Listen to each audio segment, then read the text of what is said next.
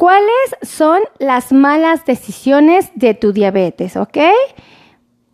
Mm, bienvenidos, yo soy la doctora Melissa Tejeda. Hoy vamos a hablar de uno de los temas más interesantes que existe y cuáles son las malas decisiones. Mucha gente te dice, ten cuidado con la diabetes, es el diablo, cuando nos enfermamos o cuando el paciente se enferma, ¿no? Todo el mundo cae en pánico. Y mucha gente desconoce realmente cuáles son estas malas decisiones, porque la diabetes no es tan mala. O sea, no me satanicen a la enfermedad porque la diabetes para mí no es el diablo en absoluto, es una condición, es una enfermedad efectivamente, una situación que nos pide que nos portemos bien, pero no es el diablo, ¿ok? Entonces, para todos aquellos que están así súper tristes y así de, ¡Ah! me diagnosticaron diabetes, a ver, no amiguitos, no caigan en ese pánico, ¿ok? Yo no tendría pánico si yo fuera diagnosticada con diabetes. Obvio, sería consciente de todos los, eh, los nuevos hábitos saludables a los cuales me tengo que adherir. Eso sí, ¿ok? Definitivamente. Eh, bueno, ¿Cuáles son las malas decisiones eh, para tu diabetes? Antes de empezar, por favor, compartan, compartan, compartan, compartan, compartan, porque es la única manera en que ustedes me pueden decir que les gusta lo que estoy haciendo. Punto. Compartan, compartan, compartan. Compartan con el compadre, por Messenger, por Facebook, por... Eh, ¿Dónde más se puede compartir? ¿Dónde más? En, WhatsApp, ¿verdad?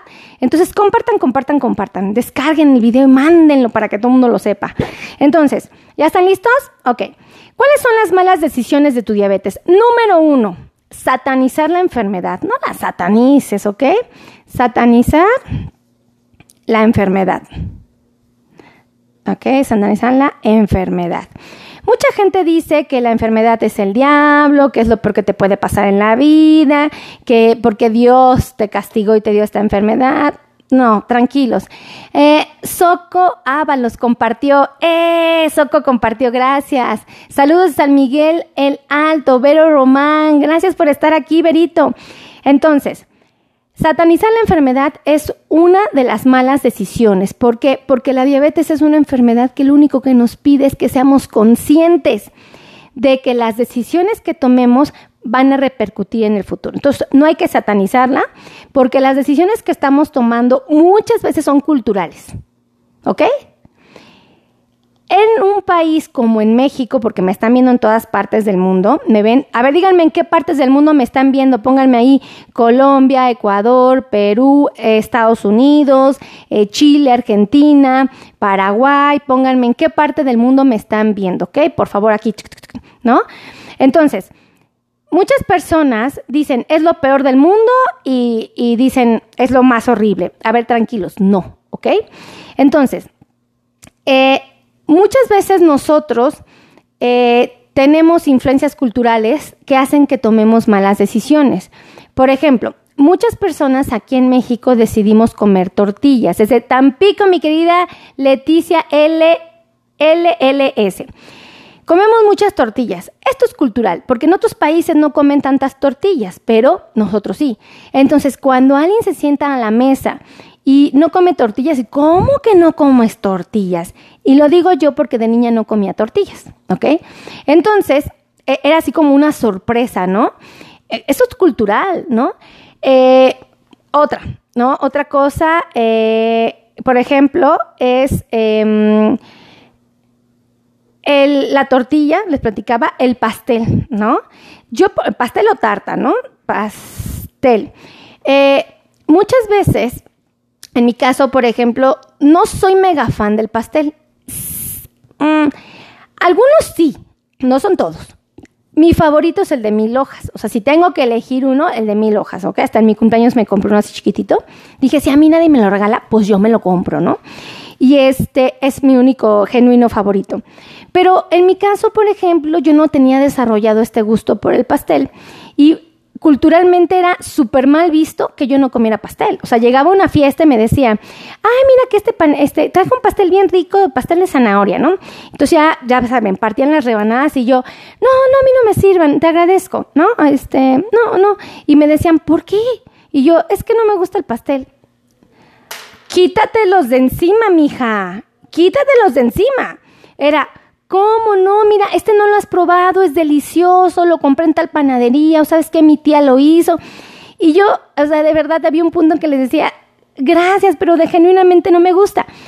Ya, se desataba una conversación donde ya empezaba a ver así de, no, pero el mejor pastel es de tal panadería. No, pues el mejor es de mi comadrita. Ay, no, pues el mejor es aquel que tiene tres leches. Ay, no.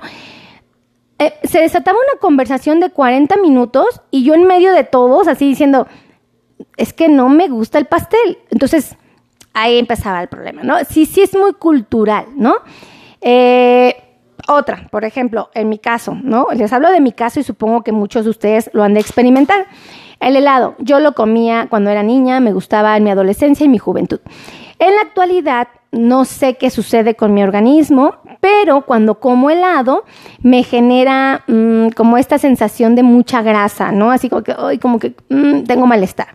Entonces, cuando vamos a algún lugar y me ofrecen un helado, les digo, no, gracias, ¿no? Y porque yo no sé qué componentes tenga ese helado y si me lo como, este, voy a tener esta sensación de malestar. Entonces, eh, pues ahí está un problema importante, es cultural, pero ¿cómo? Si este helado está bien rico, pruébalo, ¿no? Y yo digo, ay, ¿no? Entonces, esa es una realidad de nuestro día a día. Eh, yo les digo, reflexionen esto, por favor, por favor, ¿verdad? Aquí también aplica las carnitas. En otros países seguro las han de comer. Es la carne de puerco eh, frita en manteca, en un caso, ¿no? No, no, creo que es este el caso favorito, es el de cobre, ¿no? Para prepararse. Son muy ricas las carnitas, ¿no? Yo las como y también siento el, ¡ay, comí mucho, ¿no? Entonces es cultural porque la gente dice, ay, échate otro taquito. Y yo no, me encantan, pero no me puedo comer más de dos taquitos porque tengo malestar. Entonces, eh, una vez más, la cultura influye. Y hay muchas cosas más que podemos platicar, ¿verdad? Eh, otra de las malas decisiones que tomamos es sentirnos eh, con sentirnos Em, tener sensaciones de, de prohibición, ¿no? A ver, otra vez, no está prohibido nada, ¿ok? No está prohibido nada. Podemos comer de todo. Bueno, a ver, yo no tengo diabetes, ¿ok? Voy a ser muy clara. Pero muchas veces me pongo tanto en sus zapatos que me expreso como si la tuviera, ¿no? Entonces, se puede comer de todo, cuando se vive con esta enfermedad. Nada está prohibido, aún aquello que han dicho que es el diablo. ¿Ok? Si ustedes me dicen es que el refresco está prohibido, yo les voy a decir sí cuando tienes la glucosa normal, cuando tienes la glucosa alta, completamente prohibido. ¿Ok? Es que no me gusta la palabra prohibido, siento que es como muy aberrante, ¿no? Como muy agresiva. Bueno, está el refresco con el azúcar o la soda, ¿eh? El refresco o la soda, cuando tengo el azúcar normal o la tengo alta, debe de ser mm, estudiado, no sé si analizado, eh, debe de ser su consumo muy cauteloso, ¿vale? Como que ya son como palabras más, menos aterradoras, ¿no? Entonces, ¿por qué? Porque la soda y el refresco con azúcar me va a subir mi glucosa súper rapidísimo. ¿Por qué les digo que no está prohibido? Porque si mi paciente cae en una hipoglucemia, es decir, en un bajón de azúcar grave, yo le digo tome refresco con azúcar. Entonces no está prohibido, ¿se dan cuenta? Porque sé que ese refresco con azúcar le va a regular la glucosa y le va a salvar la vida. Entonces cuando alguien me dice, que todo, que el refresco está prohibido, digo, no, no, no me salgan con eso, no está prohibido. No es mi favorito cuando la glucosa está normal o está alta. Punto, esa es la realidad, ¿no? Eh, mucha gente también ha asociado a la diabetes eh, con em, complicaciones, ¿no? Asociado. Em, mucha gente dice, ya, te dio diabetes, este, eh, vete despidiendo de todos porque no tu enfermedad te va a limitar, no te va a dar la oportunidad de estar muchos años aquí, este empieza a arreglar tus papeles. A ver, voy a ser muy clara. La diabetes nos da la oportunidad de envejecer, ¿eh? La diabetes sí nos da la oportunidad de pasar muchísimos años con una excelente calidad de vida. Nosotros somos los que decidimos en base a eh, los cuidados que estamos teniendo, cómo queremos vivir esos años. Porque a mí, o sea, yo les puedo decir, un paciente diagnosticado con diabetes, yo le pronostico un montón de años, yo puedo decir, ay, este señor va a vivir 30, 40 años, ¿no? Pero él va a decidir si esos 30 años, por ejemplo, los va a vivir bien, ¿no? O los va a vivir con situaciones difíciles. Yo les digo algo, por favor, no asocien la diabetes con complicaciones. No todos los pacientes que experimentan esta enfermedad terminan teniendo situaciones graves en sus ojos, en sus riñones, en su corazón o en sus pies o en el cerebro. No, no todos, afortunadamente. Eh, pueden pasar otras cosas en estos 30 años que me lleven a tener problemas, pero no fue la diabetes. Entonces, por favor, no me asocien esta enfermedad con complicaciones, porque lo que queremos es que nuestros pacientes concienticen que tienen la oportunidad de cuidarse, de envejecer con una excelente calidad de vida y que la causa del por qué nos vamos al otro mundo no sea la diabetes. Entonces, por favor, no me salgan con eso. Por favor, compartan, compartan, compartan, porque para mí es muy emocionante ver quién compartió. Yo siempre me pongo a ver quién me compartió y siempre me pongo a leer la cajita de los comentarios, a los que me saludan, a los que me escriben, a los que me ponen temas que les interesa que platique. Entonces, súper, súper, súper importante, ¿vale? Eh, ¿Qué otra cosa? Bueno. Eh, quiero que sepan que a todos los que les interesa cuidarse, aquí en este canal de YouTube, en el Facebook Live, en el TikTok eh, Live, este, en el podcast, ¿no? Eh, quiero ayudarles a través de este contenido. De verdad, ese es mi trabajo. Mi trabajo es dar herramientas a mis pacientes que viven con diabetes aún estén en otras partes del mundo. Por eso les digo, compartan, compartan, compartan.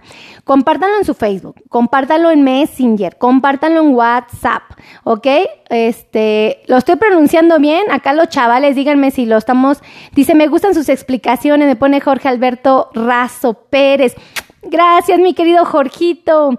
Ay, qué bonito. Ignacio Pérez me pone, hola, qué milagro. Buenas noches, te saludo desde Puebla. Ignacio, ¿por qué como que mil, qué milagro si yo estoy todos los días grabando en vivo? Todos los días. Sí, es cierto. Lunes, martes y miércoles me les desaparecí tantito. Pero es que bendito Dios tiene un chorro de trabajo, un chorro. Bendito Dios, Dios es bien bondadoso, Dios me ama, la verdad. Liz Contreras dice, la mejor doctora sin duda, muy profesional. Ay, Liz. Miren, gracias, Liz, hermosa.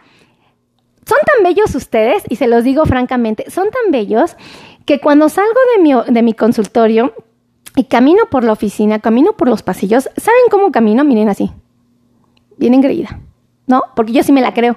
De verdad, yo sí me la creo. y es porque ustedes me echan porras hermosas. Yesenia, saludos desde Perú. Oh, un beso hasta Perú. Me pone, eh, doctora, que Dios la bendiga, me pone Tere García. Ay, gracias. Dice, tiene meses que no te veo. ¿Cómo, Ignacio? Puso, ¿dónde andabas? ¿Qué te cerraste la, aplicación de Facebook y dejaste de estar en TikTok, en YouTube o en podcast?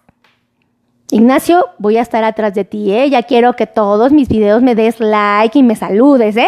Porque te voy a estar vigilando. Oigan, ya me voy porque tengo mucho que trabajar, mucho que platicarles. Voy a hacer otro live, ajá. Voy a, grabar en TikTok, en, en, podcast y bueno, ya están sonando los teléfonos, estamos así vueltos locos de trabajo. Entonces, pues ya me voy a ir antes decirles que los quiero, que me siento agradecida con Dios, a todos los que me están escribiendo corazones, bendiciones, de verdad, gracias. Gracias a Abel Posadas, gracias a Eli K. Así es que nos vemos pronto. Bye bye.